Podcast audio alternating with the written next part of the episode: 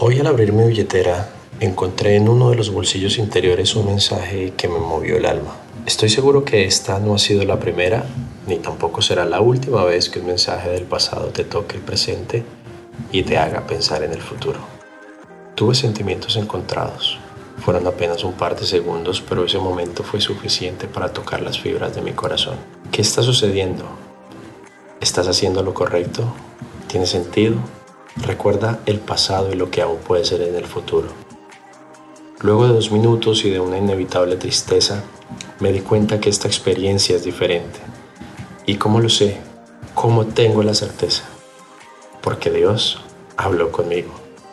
Podemos mentirnos, tropezamos con la misma piedra pretendiendo que no la vimos, pero cuando Dios es el que te habla, no hay forma de ignorarlo. Esta vez me di cuenta que el camino dejó de ser fácil. Dejé de hacer lo mismo cada día, puedo estar cansado, agotado, pero vivo. Vivo porque sé que cuando Dios me cerró una puerta, lo hizo para abrir nuevas en mi camino.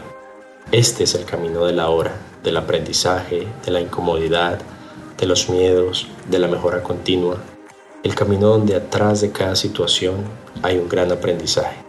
Sé fiel y confía en que lo que está sucediendo en tu vida tiene un propósito.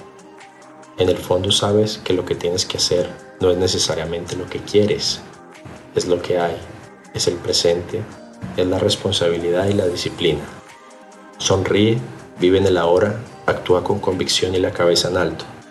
Y recuerda, no dudes, no temas, porque todo llegará en su momento.